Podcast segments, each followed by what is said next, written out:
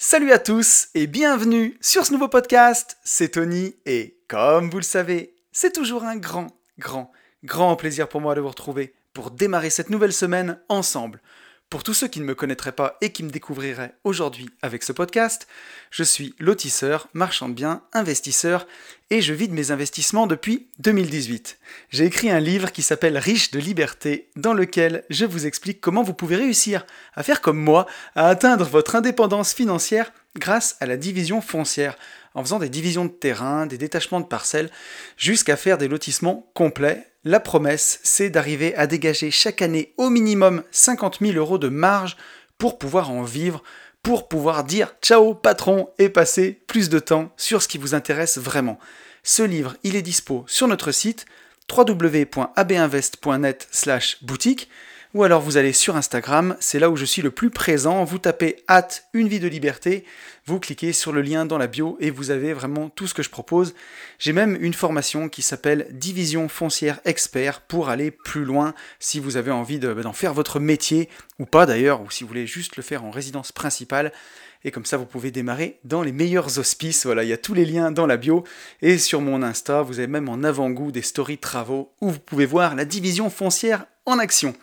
Et on se retrouve chaque semaine dans ce podcast qui s'appelle lui aussi Une vie de liberté et dans lequel ben, on apprend tous ensemble à devenir plus libre, hein, que ce soit dans les poches, parce que oui, bah oui, dans le monde actuel, hein, si on a envie de, vivre libre, il faut avoir un peu d'argent. Hein. Voilà, si, si, le monde était Disney, on n'a pas envie de rester dans les toilettes à l'entrée quand même. On a envie de faire tous les manèges. Donc il va falloir un peu d'argent.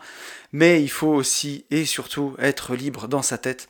Parce que si on n'est pas libre dans la tête, bah, c'est compliqué d'être libre tout court. Je commence ce podcast comme chaque semaine en remerciant tous les gens qui m'ont mis un message suite au podcast de la semaine dernière et vous avez été nombreux donc euh, vous me pardonnerez à ceux que j'oublie, je suis vraiment navré. Un grand merci à Clément, Lucille, Caroline, Lucie, Jean-Baptiste, Romain, Florian, Jordan, Jean-Pierre, Guillaume, Xavier, Emmanuel, Yasmine, Olivier, Julien, Thibault, Xavier, David, Mika, Nicolas, Vincent, Anaïs et Quentin. Un grand merci à vous tous, c'est vous qui faites vivre ce podcast en commentant chaque semaine et aussi en écoutant. Hein. Je sais qu'il y a une majorité silencieuse. Donc euh, bah, ça fait plaisir. Tiens d'ailleurs si on a envie de rigoler dans les commentaires du podcast, vous pouvez commenter euh, majorité silencieuse pour ceux qui m'écoutent et que je connais pas. Ça me ferait plaisir de, voir vos noms.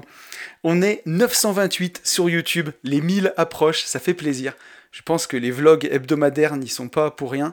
C'est un format qui vous plaît bien d'ailleurs, on va en parler tout à l'heure. On est 444 sur SoundCloud, on arrive à 225 notes sur Apple Podcast et 3 nouveaux commentaires. Donc un grand merci à Yvan, Sassou et David pour vos commentaires 5 étoiles. Merci infiniment. Voilà, je dis euh, jamais assez, mais en commentant, en likant, en partageant le podcast, bah, c'est vous qui m'aidez à, faire à développer une vie de liberté. Et ça marche pas trop mal parce qu'on est 4475 sur Instagram. Voilà, road to, euh, road to 5000. Là, dans 25 abonnés, on sera 4500. Donc c'est génial. Merci à vous tous. Euh, on va faire les news euh, avant d'attaquer, avant de revenir sur le sujet de, la semaine dernière. Donc les news, j'enregistre ce podcast vendredi matin de la semaine dernière, donc il sort lundi. Et la formation lotissement, la formation division foncière expert était en promo donc tout le week-end à partir de jeudi soir 20h. Et au moment où j'enregistre ce podcast, vous avez été déjà nombreux à la, la commander et me faire confiance. Donc un grand, grand merci à vous tous pour votre confiance. Ça me touche énormément. Et voilà, et si euh, bah, tu écoutes ce podcast, tu as été retardataire et t'as pas pu l'apprendre à moins 20% ce week-end, bon, cette semaine, euh, envoie-moi un petit message sur Instagram si jamais tu as été en retard. Je verrai avec la direction ce que je peux faire. Mais je pense que je pourrais t'arranger le coup quand même. Donc euh, n'hésite pas, si jamais. Et, et, dans les petites news, je vais parler juste un petit peu des vlogs. voilà, vous êtes nombreux à me faire des retours. Je fais depuis euh, quelques semaines maintenant des vlogs sur la chaîne YouTube. Alors j'avais commencé à Malaga. J'ai pas non plus des choses euh, incroyables à partager chaque semaine. Euh, voilà, je pars pas tous les, toutes les semaines en Espagne, j'aimerais bien, mais c'est pas le cas. Et donc j'essaye bah, à chaque fois de vous faire partager un peu mon, quotidien, mais je veux pas du tout que ça ressemble à une télé-réalité ou que ce soit salut la team, ce matin j'ai mangé une pomme, parce que ça, je trouve que ça a aucun intérêt. Donc je vous fais partager des trucs de mon quotidien, mais dans chaque vlog, j'essaye d'apporter bah, une capsule de valeur où je réponds à une question Instagram ou une question YouTube. Voilà, face caméra. Ça change un peu des podcasts, je trouve que ça complète. J'ai l'impression que ça vous plaît. Donc voilà, le jour où ça commence à partir en télé-réalité, dites-le moi. Parce que c'est pas le but. Et si vous avez envie que je réponde à une question dans un prochain vlog, bah, sera avec grand plaisir. Et, euh, voilà, d'ailleurs aussi, euh, bah, la semaine où vous écoutez ce podcast, c'est une semaine où je vais être bah, très chargé, je pense, et j'aurai du mal à vous préparer un podcast vraiment de qualité, j'en ai, bien peur. Donc euh, si jamais on peut faire encore une réponse aux questions, je sais que c'est des podcasts que vous aimez bien, donc n'hésitez pas aussi en commentaire du podcast à me poser des questions, ce sera avec un grand plaisir.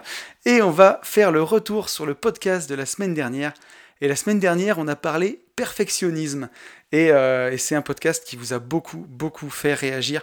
Et notamment, j'ai eu beaucoup de messages perso, des gens qui n'ont pas commenté sur SoundCloud ou sur YouTube ou sur mon Instagram, mais qui sont venus en DM donc euh, voilà, qui, ce qu'ils me l'ont pas dit ouvertement pour certains, mais c'est des messages que je ne partagerai pas, mais qui m'ont énormément touché, et je sens que le perfectionnisme, ce sujet-là, vous a touché. Il y a des gens qui en souffrent, euh, vraiment. Donc je suis content d'avoir abordé ce sujet-là, d'avoir essayé de donner modestement des clés euh, que j'ai utilisées moi pour m'en sortir, pour arriver à agir malgré tout, à avancer, et à ce que le perfectionnisme ne devienne pas une, une prison en tout cas ou un truc qui nous fait procrastiner. Donc voilà, si ça peut aider, j'espère vraiment. Et j'ai pris trois messages qui synthétisent un petit peu ben, tout ce que j'ai aussi envie d'apporter. On a un premier message de Jordan. Jordan qui me dit Ton histoire de haut potentiel me fait réagir. Tu es naturellement doué pour le langage et moins pour les mathématiques, la logique, si j'ai bien compris. Moi, c'est exactement l'inverse. Tout ce qui est logique et visualisation spatiale est facile, alors que l'écriture et les langues étrangères me demandent de gros efforts j'ai remarqué que Nicolas Popovic avait du mal à retenir les noms et a tendance à changer les mots quand il les lit, alors qu'il a une façon de penser bien à lui et des bonnes analyses sur divers sujets. Mon avis sur l'école, c'est qu'on essaye de nous rendre pareil niveau cognitif, alors que de base, on a tous des différences énormes et c'est bien humain. Il y a des petits, des grands, des timides, des moulins à parole, etc. Du coup, on ne développe pas ses qualités naturelles et on souffre sur ses points faibles. Apprendre à se connaître et s'accepter est essentiel. Alors merci beaucoup à toi, Jordan, pour, euh, ce message. Et tu vois, euh, je pense que je suis plutôt pour le coup quelqu'un de logique. Et pourtant, quand j'étais au collège-lycée, j'avais beaucoup de mal en maths. Et, euh, pareil quand je suis arrivé en IUT. Et il n'y a qu'en école d'ingénieur où bizarrement, bah, j'étais moins nul en maths. Peut-être que juste ça m'intéressait en fait, tu vois, ou qu'on avait une autre façon de me les présenter. Mais on m'a beaucoup beaucoup répété que de toute façon les maths j'allais être nul, que ce soit euh, au niveau familial ou alors. si mon père m'écoute, il va me tuer. C'est ma mère qui me répétait que j'étais nul en maths. Maman, je t'aime, hein, tu m'en voudras pas. Mais du coup, je finissais par y croire que j'étais nul en maths.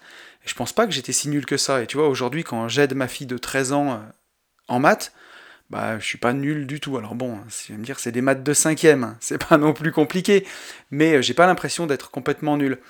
Et euh, il faut faire attention justement aux cases, et ça j'en ai parlé vraiment dans le podcast la semaine dernière, j'ai pris des pincettes, parce que j'aime pas trop les cases et les, phrases toutes faites. Toi t'es un, un matheux, toi t'es un littéraire et ainsi de suite. Mais par contre, je suis aussi d'accord avec ce que tu dis que on a tous des forces et des faiblesses, mais c'est à nous de nous connaître, c'est à nous d'identifier quelles sont ces forces et ces faiblesses, et d'en décider à nous seuls et de voir qu'est-ce qu'on a envie de développer. Et sur ton avis sur l'école, je suis bien d'accord avec toi. L'école, elle sert à former des salariés qui vont faire marcher la société. Euh, voilà, hein, je veux dire, tous nos profs, ils ont tous passé le même CAPES. Euh, ils rentrent tous plus ou moins dans le même moule. Hein, tu vois, les, profs qui t'enseignent, c'est pas des entrepreneurs, c'est des gens qui veulent avoir euh, trois mois de vacances par an. Donc ils vont pas t'apprendre euh, à prendre des risques, ils vont pas t'apprendre à relever des défis. Je fais des généralités, hein. je sais qu'il y, a des professeurs, notamment l'instituteur de ma fille qu'elle avait en, CM2, était quelqu'un de vraiment exceptionnel. Voilà, il lui a permis de rentrer en école de chant en sixième. Donc euh, tout le monde n'est pas à mettre dans le même moule. Et tu vois, encore une fois, moi aussi, je suis en train de me prendre au jeu des étiquettes et à coller des étiquettes sur les gens. Mais, euh, mais voilà, en tout cas, pour l'école en général, je pense que tu as raison. C'est, on peut pas faire dans l'individuel. Qu'est-ce que tu veux? Il y a 25 élèves par classe. Comment individualiser chaque chose? C'est impossible. Donc on essaye de nous construire tous sur un même moule et avec euh, voilà de la casse. Hein. Il y a des gens qui, rentrent très bien dans ce moule-là et quand ils arrivent dans le monde du travail, ils sont complètement perdus parce que le monde du travail c'est pas du tout le monde de l'école et ainsi de suite. Donc, euh, bah donc il faut y faire très très attention à tout ça. Euh, et, voilà, donc euh, effectivement, l'école, elle, sert à tous un peu nous uniformiser Et si on veut développer notre individualité, ben on n'a pas beaucoup d'autres choix que de le faire nous-mêmes. On ne peut pas tout remettre dans les mains de l'école. On a un message de Yasmine. Yasmine qui nous dit Ah ben encore une fois, je me reconnais bien dans ce que tu partages. Cette foutue obsession de la perfection. Ça m'en a donné des maux de ventre. Et quand tu choisis, après deux jours de moulinage dans ta tête, ben, tu te dis Ah, et si je m'étais trompé? Le pire, c'est que je le fais pour tout, même pour acheter de la bouffe, je regarde les étiquettes, le prix au kilo, le pourcentage des ingrédients les plus nobles pour être sûr d'avoir le meilleur. X personnes m'ont dit que j'étais soit zèbre, soit HPI, soit HPE. Je n'aime pas non plus les étiquettes, surtout celles à la mode brandies comme un étendard. L'important, c'est de comprendre son propre fonctionnement pour continuer à avancer et arrêter de s'en vouloir surtout. C'est un vrai handicap, ça te fait perdre un temps de malade. Et oui, parce qu'on court après une chimère en plus, je pense que c'est vraiment lié aussi à notre histoire et notre juge intérieur, vraiment sans pitié, et c'est là qu'est la clé. Apprendre à s'aimer, reconnaître sa valeur, arrêter de se comparer et de se juger. Alors c'est marrant Yasmine, hein, ton, ton message, il a exactement la même conclusion que celui de Jordan. Apprendre à se connaître, à s'accepter. Et on le verra avec le sujet du podcast de la semaine où ça en est tout l'enjeu. Et bien sûr que la clé, elle est là. Enfin, en tout cas, j'ai pas la science infuse, mais c'est ce que je pense que quand on apprend à s'aimer vraiment, de la, façon dont on est tout simplement, bah, tout est tellement plus simple. Euh, et, je reviens sur ce que tu disais, voilà, la perfection, elle peut vraiment nous pourrir la vie, c'est pour ça qu'il faut y faire attention. Et, euh, comme toi, ouais, j'aime pas non plus trop les étiquettes, et surtout celles à la mode, le HPI, le HPE, tout ça. Il euh, faut faire attention à ça, faut faire attention. Encore une fois, c'est des éléments pour aider à se comprendre, mais on ne peut pas résumer une personne à ça. Ça serait encore dire, bah, il y a un tel fonctionne, enfin, tel type de personne fonctionne comme ça, tel type de, de personne fonctionne comme ça. C'est, on est bien plus complexe que ça. Et on a un dernier message, un message de Guillaume. Guillaume qui me dit Salut Anthony, super podcast une nouvelle fois. Tellement je m'y retrouve de semaine en semaine, vraiment top. Bah, merci à toi. Je pourrais rajouter un trait commun aux perfectionnistes dont je fais également partie. Nous sommes pour la plupart très susceptibles. je m'explique, nous sommes tellement durs avec nous-mêmes à faire des efforts que très peu accepteraient de faire pour au final ne jamais vraiment se féliciter ni se récompenser, que nous ne pouvons accepter des réflexions de personnes qui la majeure partie du temps, entre parenthèses 9 fois sur 10, sont des gens qui au final ne maîtrisent que très peu le thème de la critique, ou en tout cas ne fournissent pas à nos yeux les efforts ou le rendu que nous attendons. Je sais bien, je sais que bien souvent, les gens ne se rendent pas compte de cela quand ils critiquent, car ils ne voient pas les efforts fournis, ayant eux-mêmes une vision je m'en foutiste des choses. Désolé pour l'orthographe, c'est mon grand défaut et je sais que tu y portes une attention particulière. Écoute, j'ai pas vu de faute. Hein. Encore merci pour ton travail, vraiment sympa de t'écouter. Euh, et je te rassure, je fais aussi des fautes, Guillaume. J'essaye d'y faire gaffe, quoi. Voilà. Mais, j'en fais aussi. Hein.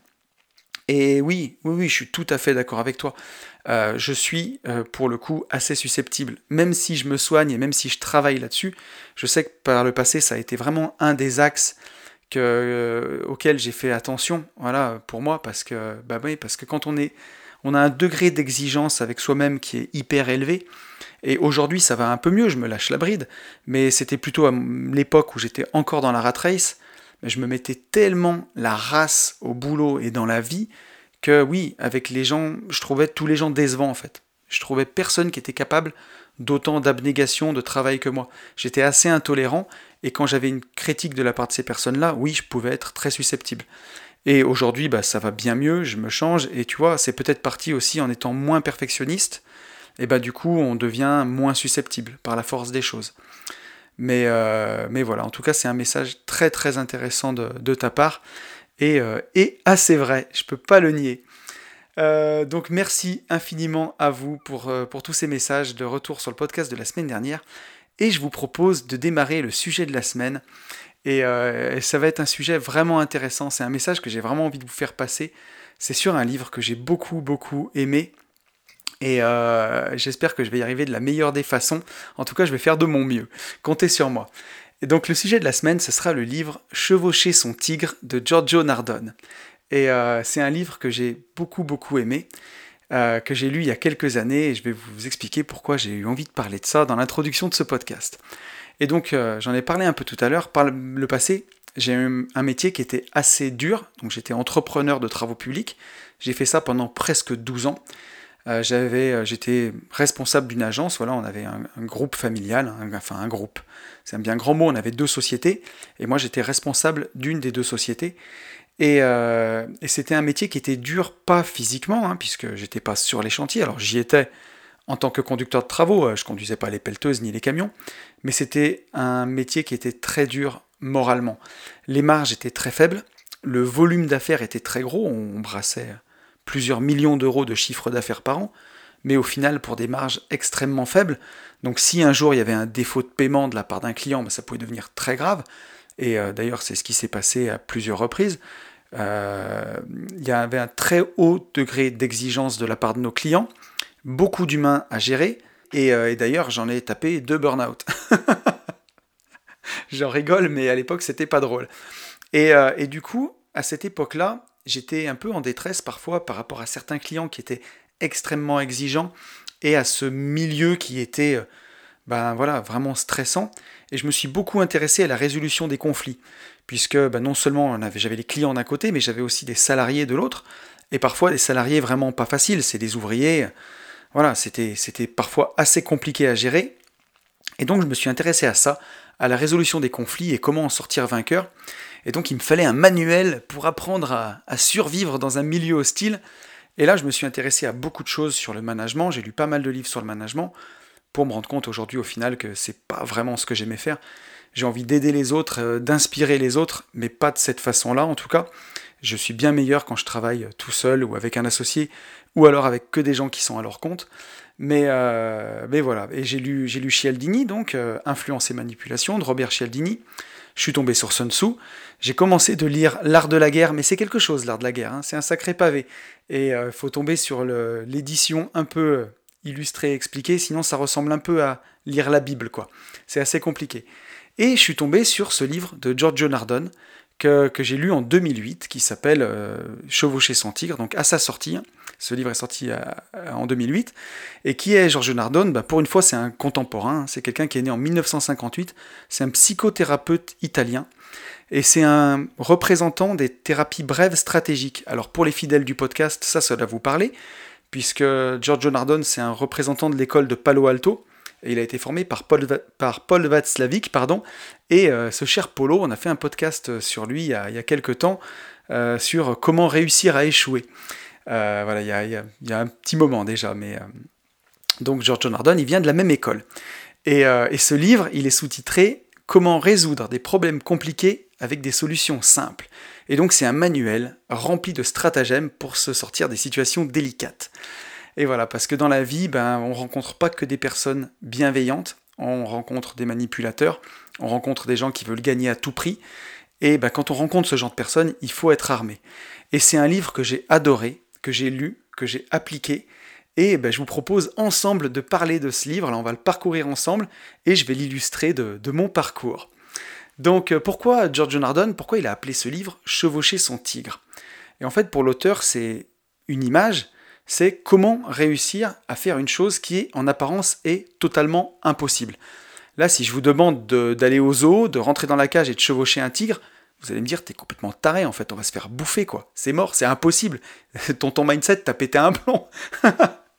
Mais en fait, pour l'auteur, si on pense euh, out of the box, voilà, hein, en dehors de la boîte, si on se libère du rationnel, qu'on arrête de penser rationnel, c'est un tigre, il a des dents, c'est un carnassier, il va nous manger, techniquement, c'est possible de chevaucher un tigre. Je veux dire, c'est assez gros, on peut lui mettre une selle, le dos est assez large, c'est assez haut, on peut lui mettre des morts comme pour un cheval. Techniquement, c'est possible. Il ne faut pas le faire, hein, mais voilà, on peut s'accrocher à la crinière. Et en fait, c'est tout le propos de ce livre. C'est d'arriver à nous enseigner des stratagèmes, des stratagèmes pardon, qui défient le bon sens et la logique rationnelle qu'on pourrait avoir au premier abord, pour arriver à ben, à résoudre des situations conflictuelles avec des, solutions que notre bon sens ne, nous donnerait pas. Et pour ça, il nous donne un exemple, l'auteur, il nous explique que dans une petite ville sur les bords du Danube en 1930, il y a un homme qui s'est jeté dans un fleuve pour se suicider, il veut mourir quoi. Et là, il y a plein de gens qui sont sur le, parapet du pont à le regarder en, en, train de se noyer quoi. Le mec s'est jeté pour se suicider.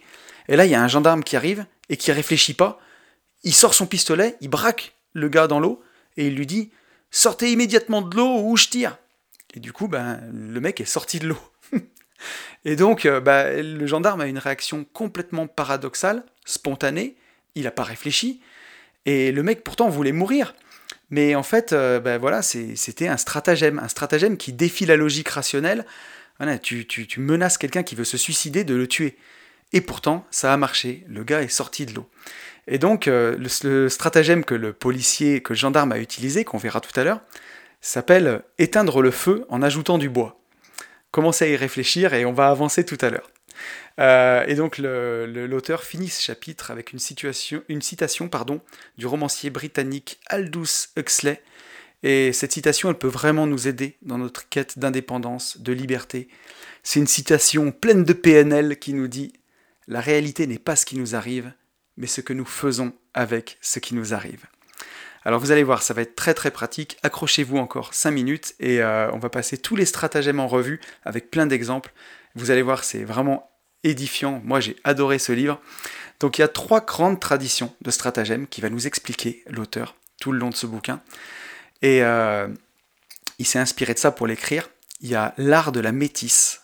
Et l'art de la métisse nous vient des Grecs c'est le culte de l'astuce, de l'audace et de l'habileté. Donc le plus grand exemple de l'art de la métisse, c'est le cheval de Troie. Voilà, de l'astuce, hein, pour faire rentrer des soldats dans une citadelle, ben, on les cache dans un cheval offert en cadeau. Euh, la deuxième grande tradition de stratagème, et ça c'est ma préférée, c'est l'art de la guerre. Donc c'est la tradition chinoise avec des méthodes pour vaincre avec le minimum d'efforts. Parce que pour les Chinois, toute idée préconçue est limitante. On ne peut pas chevaucher un tigre, c'est limitant. Même si c'est complètement débile de l'imaginer, eh ben ça reste limitant. Et Lao Tse disait l'unique constante est le perpétuel changement. Et donc tous les stratagèmes des Chinois, ils sont libérés des a priori et ils sont concentrés sur l'efficacité. Et euh, le dernier, euh, dont, George Nardone s'est euh, inspiré pour élaborer ces 13 stratagèmes qu'on va voir ensemble, c'est peut-être le plus dangereux, c'est l'art de la persuasion. Et donc ça, c'est l'étude de la rhétorique pour amener les autres à changer. La rhétorique, c'est l'art de l'expression, l'art de la parole, l'art des mots qu'on choisit pour amener les autres à changer. Et ça peut aller ben, jusqu'à la manipulation envers les autres, mais aussi à l'auto-tromperie envers soi-même. Quand on n'a pas envie de voir la vérité, quand on se raconte des histoires, ben, c'est aussi de la rhétorique et de la manipulation envers soi-même. Et ça, c'est vraiment un outil qui est hyper dangereux, c'est l'outil qui permet aux élites de nous diriger, c'est l'outil qui a permis aux dictateurs d'être élus, hein, parce que oui, oui, ils ont été élus, Hitler a été élu, Mussolini a été élu. Et d'ailleurs, l'auteur nous rappelle dans le bouquin que tout au long du règne, on va dire entre guillemets, de Mussolini, il y avait 90, 90% des Italiens pardon, qui étaient d'accord avec lui. Donc ça, il les a bien convaincus en leur parlant. Et donc c'est un outil qui est tellement puissant, qui permet de faire changer l'autre avec le discours, l'influence qu'on aura sur lui, et même parfois, ben, on l'a vu avec l'auto-persuasion, prouver que, leur donner l'impression que le changement vient d'eux. Et donc rappelez-vous, hein, Don Miguel Ruiz, dans les accords Toltec, que ta parole soit impeccable, puisque justement, ben, l'art de la rhétorique, c'est peut-être l'art le plus puissant. Mais, euh, mais voilà, hein, la rhétorique, c'est comme, euh, comme avec l'argent. Il est ni bon ni mauvais. Ce qui en fait euh, quelque chose de bien ou de mal, c'est l'usage qu'on en fait, tout simplement. Et donc on va, énumérer ensemble ces 13 stratagèmes que nous expose l'auteur et je vais les illustrer avec mon parcours, qu'est-ce que j'en ai retenu à chaque fois, qu'est-ce que, comment, je les ai, euh, mis en œuvre dans ma vie? Et donc, euh, vous le verrez, hein, par leur nature, on ne peut pas simplement les copier, mais il faut vraiment essayer d'intégrer leur philosophie pour pouvoir les appliquer. Et donc, je précise que, bien entendu, il faut toujours utiliser ces stratagèmes pour faire le bien et non pour faire le mal. Ça donne beaucoup de pouvoir, ça doit être placé entre de bonnes mains, mais ça permet aussi de les connaître, de voir bah, quand vous serez manipulé et quand on va essayer de les, diriger contre vous. Alors le premier stratagème que nous, nous montre l'auteur, c'est euh, sillonner la mer à l'insu du ciel. Alors qu'est-ce que ça veut dire sillonner la mer à l'insu du ciel? En fait, c'est l'art de distraire la personne avec une chose pour en faire passer une autre.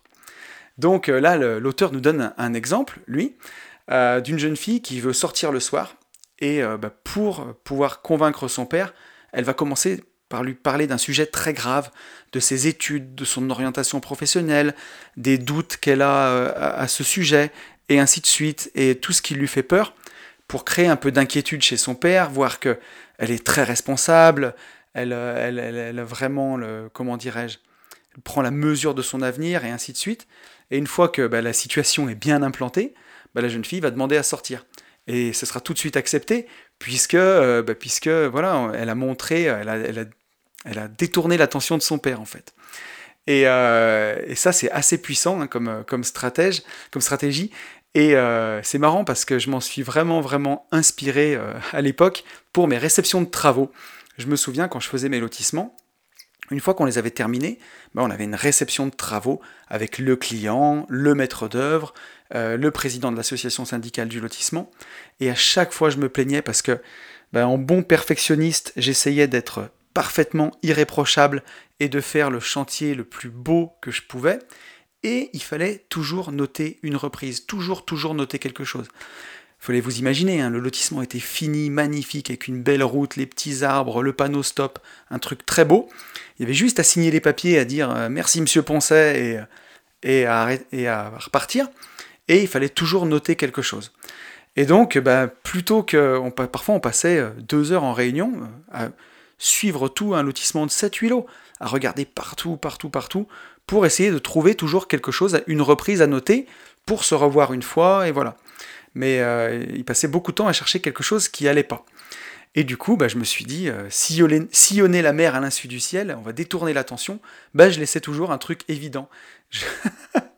Je, laissais traîner euh, quatre ou cinq barrières de chantier en plein milieu de l'espace vert, par exemple. Jamais un truc gros, hein.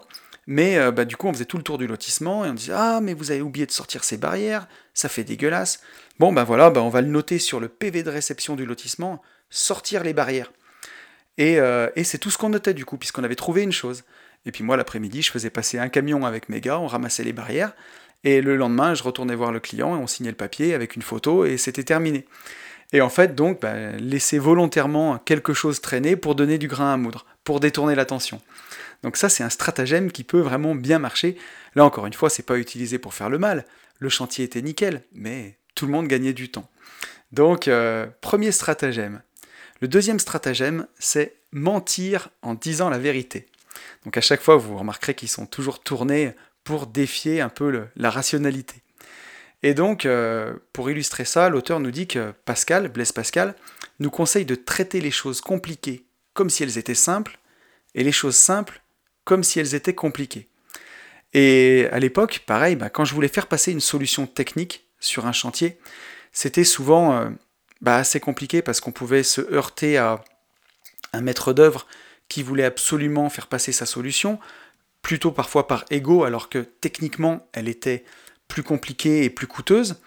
Et en fait, bah, quand je voulais faire passer ma solution, je trouvais euh, trois solutions techniques, donc euh, deux très compliquées et la mienne en troisième, je commençais à présenter les deux les plus compliqués avec plein de jargon complexe. C'est des situations, des, solutions pardon, qui fonctionnaient, mais euh, je les présentais de façon bah, complexe avec plein de jargon. Et en troisième, bah, j'expliquais ma solution de façon simple, celle que je voulais faire, celle qui fonctionnait. Et voilà, dans tous les cas, j'avais dit la vérité. Toutes les solutions fonctionnent, hein. toutes, euh, toutes vont marcher. Moi, il y en a une qui m'arrange un peu parce qu'elle va peut-être me coûter moins cher et techniquement elle sera plus pertinente, mais entre les guerres d'ego dans le métier où j'étais et, euh, des gens qui veulent pas simplement faire le meilleur pour le, pour le chantier, mais qui veulent juste avoir raison. Quand vous êtes en face de gens comme ça, qui, qui s'en foutent qu'on débouche sur quelque chose qui techniquement fonctionne, mais qui veulent tout simplement avoir raison, c'est grave, hein, c'est quand on met son ego, euh, c'est quand on met un, projet au service de son ego et non pas l'ego au service d'un projet, comme dirait Idriss Aberkan, bah, il faut utiliser ce genre de stratagème-là. Et la personne en face, bah, comme les deux premières solutions, elles ont l'impression que ça fonctionne, mais que c'est très compliqué, qu'elle ne les comprend pas vraiment, bah, elle va se raccrocher à la solution qu'elle comprend, c'est la troisième. Et souvent, bah, vous arrivez à faire une démonstration de logique comme ça, en présentant les choses de cette façon. Dans tous les cas, vous avez dit la vérité, mais vous arrivez à vos fins. Donc voilà pour ce deuxième stratagème. Pour le, troisième stratagème, partir, partir plus tard pardon, pour arriver plus tôt. Et donc il y a un dicton populaire qui dit que la meilleure défense, c'est l'attaque. Et l'auteur, lui, va nuancer ça en disant que la meilleure défense, c'est l'attaque par-dessus l'attaque de l'adversaire. Donc autrement dit, laisser l'autre attaquer pour montrer son jeu en fait et riposter sur ses points faibles. Et pour ça, il nous donne l'exemple de Jules César à, Alésia.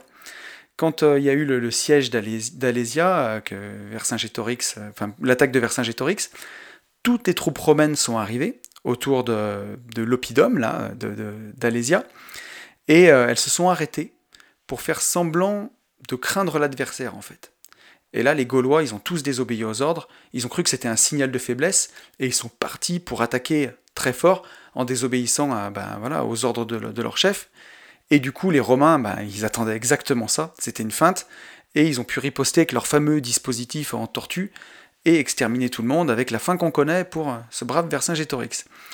Et donc, euh, ce qu'il faut retenir de ce stratagème-là, partir plus tard pour arriver plus tôt, d'attaquer sur la sur l'attaque de l'adversaire, c'est que par le passé, quand j'étais en face d'une personne qui pouvait m'intimider, par exemple, que ce soit euh, un client euh, ou, n'importe qui qui, ben voilà, parlait plus fort que moi, qui m'intimidait, c'est que plutôt que de trop parler et de risquer de dire des bêtises, ben, il faut faire parler l'autre, voilà, pour avoir plus d'informations que lui sur la conversation ou sur le sujet de la discorde.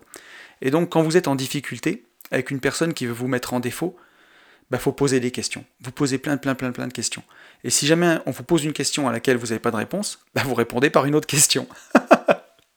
et ça, ça peut vraiment, vraiment aider si vous êtes en face de quelqu'un qui vous intimide, quelqu'un qui veut vous acculer et, euh, qui veut vous faire, vous faire plier. Bah, posez énormément de questions sur, euh, sur le problème. Ça va vous permettre vraiment de voir exactement sa vision des choses, comment elle voit, quel bout elle s'est sentie agressée, et vous allez vraiment pouvoir vous faire une idée de, bah, de, sa vision, elle va dévoiler son jeu, et là vous pourrez bien mieux riposter que si vous attaquez frontalement à parler, parler, parler. Donc euh, voilà ce que nous enseigne ce stratagème-là. Et euh, c'est rigolo parce que ça m'a fait, parler, ça m'a fait penser aussi au trading par exemple. Hein. Là on est carrément dans un autre domaine, mais euh, si vous subissez le marché, bah, c'est pas bon du tout. Alors que il faut pas être en réaction du marché, il faut être en anticipation. Mais euh, on attend toujours un signal de marché pour appliquer le plan établi à l'avance. Si vous pensez que ça va monter, bah, vous cherchez le signal de marché qui va vous dire que ça va monter, et tac, dès que vous l'avez, vous pouvez appliquer votre plan établi à l'avance. Donc on laisse en gros bah, le marché nous montrer son attaque, et là on peut appliquer le plan qu'on a établi à l'avance, donc soit acheter, soit vendre. Et je trouvais ça assez intéressant. Euh, on va arriver sur euh, le quatrième stratagème qui est troubler l'eau pour faire remonter le poisson. Alors, c'est encore un truc rigolo, troubler l'eau pour faire remonter le poisson. L'idée ici, c'est de, semer la confusion chez son adversaire. Et, euh, ça, qu'est-ce que ça veut dire? Bah, Par exemple, enfin, l'auteur pardon, va nous donner un exemple. C'est l'histoire d'une femme et de son mari. Euh, le mari n'arrête pas de sortir tous les soirs, il part au bar, au bistrot, euh, tout le temps. Et bah, sa femme, elle est excédée, elle en a vraiment ras-le-bol. Et, un jour, bah, elle décide de changer carrément son point de vue et de, changer sa façon de réagir. Et quand son mari va une fois de plus partir au bistrot pour voir ses copains le soir, elle va lui dire bah, Amuse-toi bien, mon chéri, j'espère que tu passeras une très très bonne soirée. Et là, le mari, il se dit Mais pourquoi elle fait pas la gueule comme d'habitude? Qu'est-ce qui se passe? Et donc ça va lui pourrir sa soirée parce que bah, il a le doute dans la tête. Il se dit mais pourquoi elle m'a dit ça? Il va rentrer chez lui et un peu plus tôt que d'habitude peut-être. Et là sa femme va lui dire mais chérie, tu t'es pas amusé? Pourquoi tu rentres plus tôt? Euh, C'est dommage. Et, euh, voilà, bah, une fois le doute insinué, il dévore l'esprit de l'adversaire. C'est ce que nous enseigne l'auteur. Et, euh, je trouve que c'est vraiment incroyable d'avoir cette technique en tête parce que bah, quand on applique toujours, toujours et toujours les mêmes choses et les mêmes réactions, c'est un cercle vicieux en fait. Et euh, on est en train de tourner en boucle, on rejoue une pièce de théâtre, et dès qu'il y a un des protagonistes qui décide d'agir complètement différemment, bah, c'est de la PNL, il va offrir une nouvelle perception de la situation à l'autre personne, et alors là, ben, tout change. Et donc c'est important d'avoir cette technique en tête parce que c'est là-dessus que se basent beaucoup de gestionnaires de patrimoine pour nous mettre le doute en tête. Vous, vous êtes sûr de votre gestion, vous faites venir quelqu'un, alors vous pouvez euh, faire venir quelqu'un parce que vous n'êtes pas sûr, mais parfois vous faites venir quelqu'un pour avoir une confirmation de ce que vous avez fait, vous êtes sûr de vous, et le gestionnaire de patrimoine va vous mettre le doute, il va vous dire ah, vous aimez vos enfants, vous voulez faire les meilleurs choix pour eux. Alors euh, bon, moi j'ai un doute sur ce que vous avez fait, voilà. Mais là, il vous a mis le doute dans la tête. Et vous vous dites, mais qu'est-ce que j'ai pas bien fait? Qu'est-ce que j'ai pas bien fait? Et c'est utilisé pour vous faire douter, douter, douter. Et puis finalement, ben, craquer et payer pour, payer pour voir, en fait. Hein. Payer pour que le, gestion, le conseiller en gestion de patrimoine vienne vous vendre ses produits. Donc, euh, donc voilà, on le voit très bien que ce, genre de stratagème peut être très utile et, euh, qu'il faut y faire attention et qui peut être utilisé surtout euh, bah, contre nous. le cinquième stratagème, pour redresser une chose, il faut d'abord apprendre à la tordre davantage. Donc ça c'est assez marrant aussi. et ça c'est un stratagème qui est très très utile pour développer sa créativité. En fait, ça consiste à orienter la pensée dans la direction exactement contraire à celle qu'on désire, afin d'ouvrir des scénarios dans le sens opposé. Donc là, je, m'explique, hein, mais en gros, on va forcer à compliquer le problème à résoudre ou à aggraver la situation qu'on veut améliorer. Et ça, c'est un stratagème qui est super utile pour vaincre la peur du manque. Euh, je me rappelle d'une conférence d'Oussama Hamar où il avait parlé de ça. Il avait hyper peur d'entreprendre et de se retrouver à la rue. Et en fait, bah, il a poussé le vice jusqu'au bout. Il est allé habiter euh, une semaine dans la rue. Voilà, il, est, parti avec euh, zéro argent. Et bah, au bout de trois jours, il était tout sale, il ressemblait à un clochard. Et puis finalement, à la fin de la semaine, il a vu qu'il avait réussi à se payer une chambre d'hôtel. et finalement, il s'est dit, ben voilà, même si je me retrouve dans la rue, j'arriverai à me relever. Il, a, avait peur d'une chose, et pour redresser cette chose, bah, il l'a tordu davantage jusqu'au bout. Et ça, c'est vraiment très utile bah, pour, pour, vaincre la peur du manque, comme on l'a vu, ou simplement la, peur de, réaliser un projet. Et on peut toujours se poser la question, qu'est-ce qui peut m'arriver de pire si je me plante? Et ça, moi, c'est quelque chose que j'ai fait, mais plein, plein de fois, de me dire, qu'est-ce qui peut m'arriver de pire si jamais euh, je me rate, si jamais je me plante euh, Et ben, ça consiste à ce stratagème-là. Pour redresser une chose, il faut apprendre à la tordre davantage. Et en fait, en voyant ce qui peut vous arriver de pire, ben, vous allez faire émerger plein de situations auxquelles vous n'avez pas pensé et euh, qui vont vous aider ben, à accepter la situation ou à vous lancer ou voilà, tout simplement à, prendre votre envol pour l'indépendance par exemple. Je reçois beaucoup beaucoup de messages de gens qui me disent qu'ils ont peur de manquer s'ils arrêtent de bosser. Ben, il faut aller pousser le vice jusqu'au bout à se dire qu'est-ce qui pourrait m'arriver de pire, tordre la situation vraiment euh, du, pire côté et ben voilà, ça redressera les choses pour vous redonner confiance.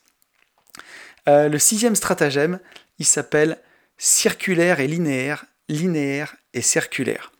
Et là, c'est peut-être un des plus durs à mettre en place. Donc pour illustrer euh, ce, stratagème, l'auteur nous parle d'Archimède. Archimède qui disait ⁇ Donnez-moi un point d'appui et je soulèverai le monde ⁇ Et euh, pour illustrer ça, il nous dit que ben quand on oppose un mouvement circulaire à une forme linéaire, on peut bouger des objets très lourds. Tout simplement, hein, si vous avez un gros rocher, ben vous prenez un levier, le rocher, c'est une force circulaire, le levier, une force linéaire. Et quand on oppose ces deux forces, eh ben, on peut bouger des objets très lourds, on peut faire énormément de choses. Et idem, avec une toute petite force linéaire, on peut bloquer une énorme force circulaire. Si vous avez un camion qui est dans une pente, bah, juste avec un tout petit coin de bois euh, bloquer une roue, c'est une toute petite force linéaire, mais on bloque une énorme force circulaire. Donc l'application la plus évidente hein, de ce stratagème, c'est le judo, par exemple vous avez un adversaire qui fonce sur vous linéairement, vous lui appliquez une rotation avec un Uchimata, et boum, il pond. Donc c'est vraiment, euh, c'est vraiment l'application la, plus évidente. Et ce stratagème, il est surtout là pour nous illustrer la complémentarité de deux choses qui s'opposent. Donc euh, le linéaire et le circulaire, ça s'oppose, mais quand on les met de façon complémentaire, on arrive à créer des choses incroyables. Et il y a Gorgias, qui était un philosophe de moins 500 avant Jésus-Christ, qui disait Il faut désarmer le sérieux de l'adversaire par le rire, et le rire par le sérieux. Si vous avez quelqu'un en face de, vous de très ferme dans un conflit, bah, vous arriverez peut-être à le désamorcer par de la douceur. Au contraire, euh, si vous avez quelqu'un de très doux en face de vous, qui bouge pas, qui avance pas, bah, vous pourrez utiliser de la fermeté. Et, euh, et dans mon parcours personnel, j'ai résolu un nombre de conflits incalculables par des vannes, tout simplement.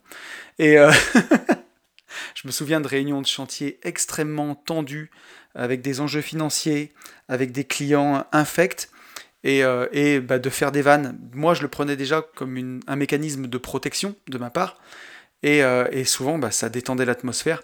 Donc quand la situation est très sérieuse, ben, le rire Et voilà, et quand elle est très drôle et que vous voulez arriver à vos fins, ben, par du sérieux.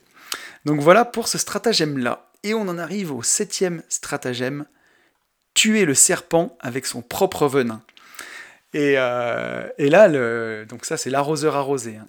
Là, l'auteur nous raconte l'histoire d'Alexandre le Grand, euh, de Phyllis et d'Aristote.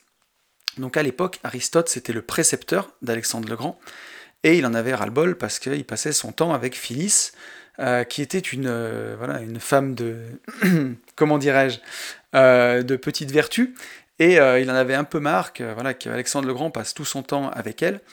Et, euh, et du coup, euh, ben, il décide de lui tendre un piège, Alexandre le Grand et Phyllis. Il, Phyllis va voir Aristote et lui dit bah, Effectivement, vous avez raison, Alexandre le Grand est trop jeune. Par contre, vous, avec votre sagesse, avec votre vieillesse, bah, vous me plairez bien. Je vous propose qu'on se retrouve dans les bois. Et donc, Aristote retrouve Phyllis dans les bois. Et là, Phyllis lui demande de se déshabiller, de se mettre tout nu, à poil. et qu'elle va le chevaucher et lui claquer le, et boule. Et c'est ce qui se passe. Euh, Aristote se met tout nu, Phyllis lui monte dessus et lui claque les fesses. Et là, sortent des buissons Alexandre le Grand, son père le roi, et, euh, puis plein de, dignitaires du royaume. Et là, Aristote euh, bah, se fait complètement piéger, et c'est l'arroseur arrosé. Voilà. Le serpent a été tué avec son propre venin. Et donc, ce stratagème-là, c'est un stratagème qui demande une, bah, une grande sagesse. Et euh, je ne sais pas si je suis capable de ça, mais en gros, ce que nous conseille l'auteur, c'est que si quelqu'un dit du mal de nous, quelqu'un répand des bruits sur nous, bah, l'auteur nous encourage à faire son éloge public. Ni ne pas l'agresser, ne pas lui demander d'éclaircissement, mais plutôt le remercier et être euh, bah, ultra poli pour retourner en fait son action contre lui. Et en fait, à la réflexion, je me souviens déjà avoir fait ça. Euh, à l'époque où j'avais ben, une trentaine de salariés, il y en avait certains qui, euh, je le savais, hein, parce que j'avais mes, petits oisillons, comme dans Game of Thrones, j'avais quelques salariés qui venaient me parler, donc je savais tout. Mais euh, je savais que j'avais des salariés qui disaient du mal de moi. Et euh, ben, j'étais hyper poli, hyper gentil avec eux. Au contraire, je les prenais pas en grippe. Et du coup, en fait, ça les retournait, puisque je me rappelle qu'il y avait certains salariés qui disaient Mais pourquoi tu peux pas le blairer alors qu'il est super cool avec toi? Et au final, bah, c'était l'arroseur arrosé et on arrivait à tuer le serpent avec son propre venin. Donc euh, je pense que euh, ce stratagème-là demande une grande, grande, grande sagesse, mais, euh, mais il est intéressant. Il est intéressant. Et voilà, je pensais pas, mais à la réflexion, effectivement, c'est quelque chose que j'avais mis en œuvre sans le savoir, hein, je vous rassure. J'y avais pas fait attention à l'époque. Mais, mais c'est un stratagème qui, voilà, si on le conscientise, peut fonctionner. On arrive au huitième stratagème, on en a parlé un tout petit peu au début du podcast, c'est éteindre le feu en ajoutant du bois. Et ici, rien qu'avec le, bah, nom de ce paradoxe, c'est génial. Quoi. On, le voit ici, c'est fou. Ce qui semblerait à première vue une façon d'aggraver la situation. Hein. Euh, rajouter du bois, euh, ça va prendre plus feu. Ben, on voit qu'en fait c'est une des meilleures façons d'éteindre un feu. quoi. Enfin, c'est une bonne façon d'éteindre un feu. Rajouter du bois jusqu'à l'étouffer complètement. Et donc, euh, il y a beaucoup d'exemples dans le livre euh, que donne l'auteur. Mais la meilleure façon de, bah, de le raconter, ou de l'illustrer en tout cas, c'est de vous raconter ce que j'ai vécu sur un chantier il y a une dizaine d'années, où à l'époque, on refaisait toute l'eau potable dans une rue. Et donc, on attendait que les gens euh, partent au travail à 8h30, on coupait l'eau, et là, on refaisait tous les branchements d'eau potable de la rue. Et on remettait l'eau à 4h de l'après-midi avant que les gens rentrent et on mettait des papiers dans toutes les boîtes aux lettres pour expliquer aux gens qu'on allait couper l'eau et ainsi de suite. Et là, il y a dû avoir un loupé à un moment, puisqu'il y a une personne qui était chez lui pendant le temps de midi, et on lui a coupé l'eau, pendant qu'il était en train de faire tourner sa machine à laver. Et euh, à l'époque, euh, mes salariés étaient en train de manger dans la cabane de chantier, et quand je suis arrivé à midi et demi avec ma petite voiture, euh, j'allais monter pour les voir à la cabane, et là je me suis fait alpaguer par, bah, par le particulier qui s'était fait couper l'eau, et qui m'a incendié vous vous rendez pas compte, vous êtes complètement malade, vous m'avez coupé l'eau, j'ai une machine à laver qui est en train de tourner, si j'avais votre gars sous la main, je lui mettrais une patate, c'est un, taré, si ma machine euh, elle est cassée, vous allez entendre parler du pays.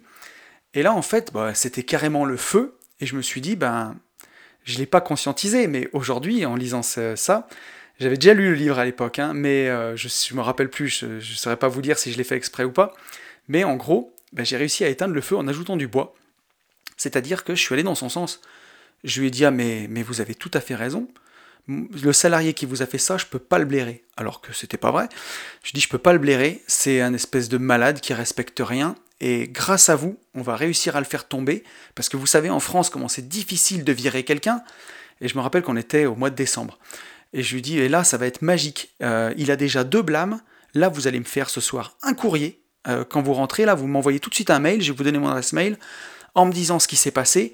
Et grâce à ça, je vais pouvoir enfin le licencier euh, et, comme cadeau de Noël, et eh ben voilà, il aura un licenciement pour faute grave et il expliquera à ses gamins pourquoi il n'y a pas de cadeau au pied du sapin. Et euh, je me rappelle que j'ai exactement dit cette phrase à la fin. Et là, le gars, il avait le souffle coupé. Il me dit Ouais, non, mais attendez, euh, on va peut-être pas aller jusque-là pour une machine à laver. Moi, je veux juste que vous lui passiez une branlée, c'est tout.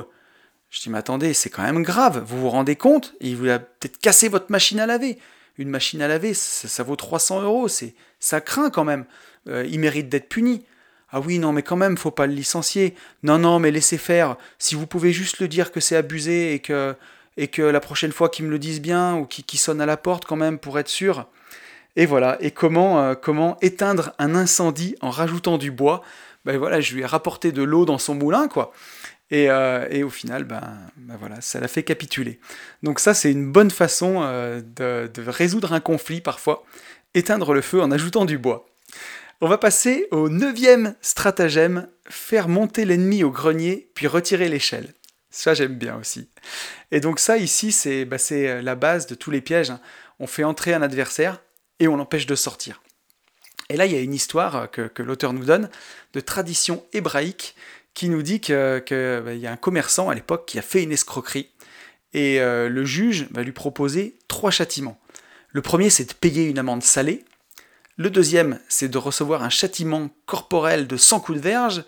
Et le dernier, c'est de manger 10 kilos d'oignons crus. Alors le gars, il se dit au départ, le, commerçant, bon, ben, je, vais bouffer, je vais bouffer les oignons, hein, plutôt que de me faire savater ou de payer. Et donc là, il attaque, il mange un premier kilo d'oignons, il a déjà les yeux qui pleurent, il a le palais en feu, il n'en peut plus. Au bout de 2 kilos d'oignons, euh, il a mal à la gorge, euh, il capitule. Il demande juste qu'on lui donne de l'eau et qu'on lui mette 100 coups de verge parce que parce que c'est pas possible quoi. Il pourra pas bouffer 10 kilos d'oignons. Et donc là, il commence à se prendre les coups de verge. Et au bout de, 20 coups de verge, il a le dos en sang, il a mal de partout. Il demande juste qu'on arrête et il veut payer l'amende. Et en fait, d'une seule pierre, bah voilà, le juge lui a asséné les trois condamnations. c'est moche. C'est vraiment très très moche. Mais, euh, mais ça, bah, ce, truc-là, c'est vraiment le truc utilisé par les arnaqueurs, par exemple, pour nous vendre une arnaque. Donc c'est là où il faut faire très attention. Et ce stratagème, c'est important de le connaître parce que bah, une fois qu'on le connaît, c'est plus facile de déjouer les gens qui nous veulent du mal. Euh, les arnaqueurs, par exemple, qui vendent les, arnaques au diamant. Je ne sais pas si vous avez déjà entendu parler de ça, mais ils vous font acheter une très petite quantité de diamants en vous disant que ça va prendre 5 ou 10% rapidement. Vous achetez une petite quantité, peut-être pour 1000 euros, et quelques mois après, ils les revendent et ils vous reversent 1100 euros sur votre compte. Là, vous vous dites, mais c'est magique, en fait, j'ai trouvé la martingale, quoi. Et donc, bah, vous allez acheter beaucoup plus de diamants en beaucoup plus grande quantité, bah, sauf que là, il n'y a plus rien, quoi. Les diamants que vous avez achetés, c'est même pas des Swarovski, c'est des bouts de verre, et les arnaqueurs ont disparu. Vous êtes monté au grenier et ils ont retiré l'échelle. vous êtes piégé. Et il y a ça avec les diamants, avec les terres rares, avec les manuscrits anciens. Et donc, il faut faire très très attention à ce stratagème-là, parce que, bah, parce que voilà, entre de mauvaises mains, il peut être vraiment vraiment dramatique. Ensuite, on arrive au, euh, dixième euh, stratagème. Ce dixième stratagème, c'est créer à partir de rien. Et c'est un de mes préférés. C'est pour, euh, pour illustrer ce, ce stratagème, l'auteur nous parle de Blaise Pascal. Et Blaise Pascal, à son époque, donc c'était autour de 1600, pour ramener les chrétiens vers la foi, il explique que ben, dans le doute, il vaut mieux croire en Dieu. Euh, et ça, euh, bah, voilà, il leur dit qu'en effet, si le paradis existe, enfin s'il n'existe pas, pardon, bah, ils auront perdu. Mais s'ils n'y ont pas cru, et qu'en fait le paradis existe, bah, ils auront perdu inutilement. Et comme ça, il arrive à leur démontrer que, dans le doute, vaut mieux croire en Dieu, quoi. Voilà, s'il n'y a pas de paradis, t'as pas perdu grand-chose, et s'il y a un paradis, bah, au moins tu pourras y aller. Et il continue, hein, Pascal. Il leur, propose de, des chrétiens qui douteraient un peu, bah, quand même d'aller tous les matins à l'église, et quand même d'honorer tous les sacrements et de se comporter comme s'ils y croyaient, même s'ils y croyaient pas, et puis que tôt ou tard, bah, la foi viendrait. Voilà. Et en fait, c'est un procédé de, persuasion qui est basé sur l'auto-tromperie, hein, clairement.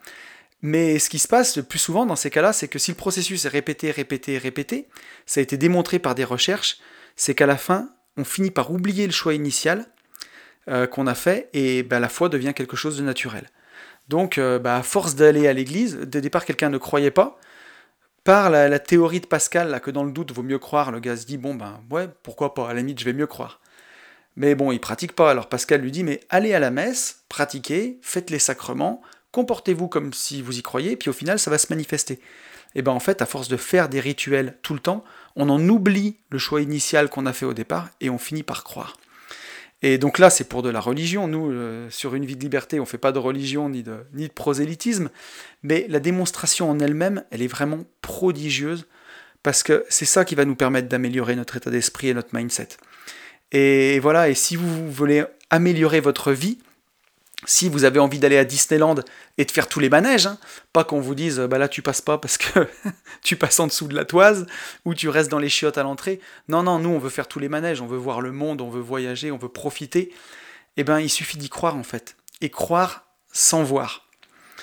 Et c'est ça qui est, ouf parce que, parce que bah, je vais lire telle quelle la phrase de l'auteur parce qu'elle est tellement bien tournée. L'auteur nous dit L'habileté à créer à partir de rien est non seulement un des véhicules essentiels du pouvoir personnel, mais c'est aussi une compétence fondamentale qui nous permet de passer de la position de celui qui construit ce qu'il subit à la position de celui qui construit ce qu'il gère. Et ça, c'est incroyable parce que quand on a, quand on n'a pas les armes, quand on ne connaît pas ce stratagème, qu'on peut créer à partir de rien, eh ben, on peut construire ce qu'on subit comme un gilet jaune qui va dire euh, on a des vies de merde, on gagne rien, on peut pas dépenser dans les magasins. Lui-même, en fait, avec ses croyances, il construit ce qu'il subit. Mais si vous décidez de croire que vous pouvez avoir une vie différente, si vous décidez de croire que par vos actions, ça tombera pas du ciel, on va pas se mentir. Hein. La loi de l'attraction, il faudra, aller la chercher quand même. Hein. Mais en tout cas, si vous décidez de croire que par vos actions, que par votre énergie et que par votre détermination, vous pouvez changer votre vie et que vous y croyez tous les jours et que bah, vous mettez des habitudes en place pour créer votre futur, bah, c'est incroyable en fait, puisque vous allez finir par vivre ce que vous avez créé, vous construisez ce que vous gérez. C'est fou et c'est magique en fait, c'est créé à partir de rien.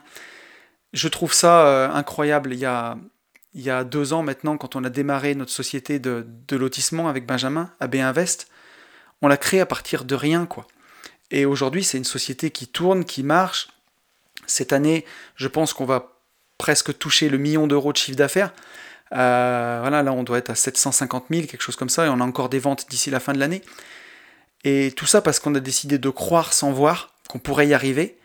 Et, euh, et, on a créé ça à partir de rien. Alors, euh, je suis pas en train de dire que c'est incroyable et que je suis incroyable. Ce que je veux dire, c'est que chacun a des ambitions à sa mesure. Voilà, il y a, des gens qui démarrent peut-être et qui deux ans après font 10 millions ou 100 millions d'euros de chiffre d'affaires. C'est pas le sujet hein, sur les, ambitions, mais c'est juste de dire que quand on met des habitudes en place, quand on décide d'y croire, eh ben, on peut créer sa nouvelle réalité. Et euh, voilà, c'est magique. Donc euh, on n'oubliera pas ce, ce dixième stratagème créé à partir de rien. On va passer sur le onzième stratagème. Euh, et, ce onzième stratagème, c'est euh, le stratagème du truc dévoilé. Euh, le stratagème, il consiste ici à déclarer par avance ce qu'on veut provoquer, comme si on lançait une prophétie ou un sortilège. Et donc, bah voilà, le stratagème devient une malédiction. Et ça, on le voit avec l'histoire d'Oedipe, par exemple, hein, où quand Oedipe est revenu à la cité, on lui a dit qu'il tuerait son père et qu'il coucherait avec sa mère. Il a tout fait pour ne pas que ça arrive, mais ben, c'est arrivé. Donc voilà. Et ce stratagème-là, il peut avoir un côté extrêmement pervers dans les familles où on fait que répéter aux enfants qui seront des bons à rien. Et, euh, souvent, ben, qu'est-ce qui se passe malheureusement? Ben, Il y en a qui finissent par devenir des bons à rien. Et donc quand on a connaissance de ce stratagème, qu'il existe et qu'il peut y avoir ces prophéties auto-réalisatrices, ça nous permet déjà, peut-être en tout cas, de, ben, de s'en libérer plus que que Oedipe qui tout bonnement a réagi en totale opposition et qui a filé dans le piège.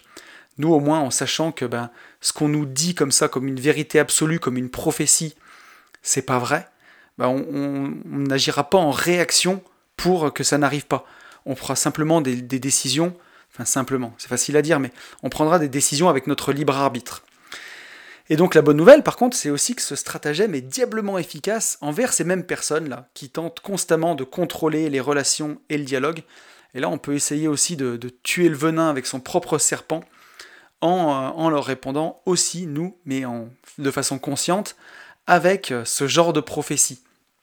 Et, euh, ça, ben voilà, ça peut, ça peut aussi fonctionner pour venir à nos fins. Si on a des personnes qui ont l'habitude de faire ça, on peut retourner l'arme contre eux. Ça marche très bien contre ce genre de personnes. On va passer à l'avant-dernier stratagème. Changer constamment tout en restant le même. Qu'est-ce que ça veut dire ça Changer constamment tout en restant le même? J'adore ces stratagèmes comme ils sont tournés, ça nous fait toujours réfléchir et ça amène toujours quelque chose. Et eh bien ce stratagème-là, il nous encourage à être comme l'eau. Ça va être l'analogie. Hein. L'eau, elle change constamment tout en restant la même. L'eau, elle peut être liquide, elle peut être solide, elle peut être gazeuse, elle peut être calme, elle peut être tumultueuse, elle peut nous donner la vie quand on la boit, ou comme la reprendre euh, avec un tsunami. Et pourtant, elle est toujours la même, c'est de l'eau. Et là, Tse disait, l'eau vient à bout de tout, parce qu'elle s'adapte à tout. Donc, euh, bah, rien que ça, c'est déjà incroyable, changer constamment tout en restant le même, être comme l'eau, comme disait Bruce Lee. Et ce stratagème, c'est une invitation à s'exercer à regarder chaque chose à partir de plusieurs points de vue et ne pas se rigidifier dans une perspective unique. Et en tant qu'investisseur, c'est super utile pour nous parce que ça nous évitera de se fermer des options. Je vois tellement d'investisseurs qui disent Moi, je suis un investisseur immobilier, il n'y a que l'immobilier, la pierre. Ou d'autres qui disent Moi, je suis, un investisseur boursier, la bourse, c'est passif, c'est parfait.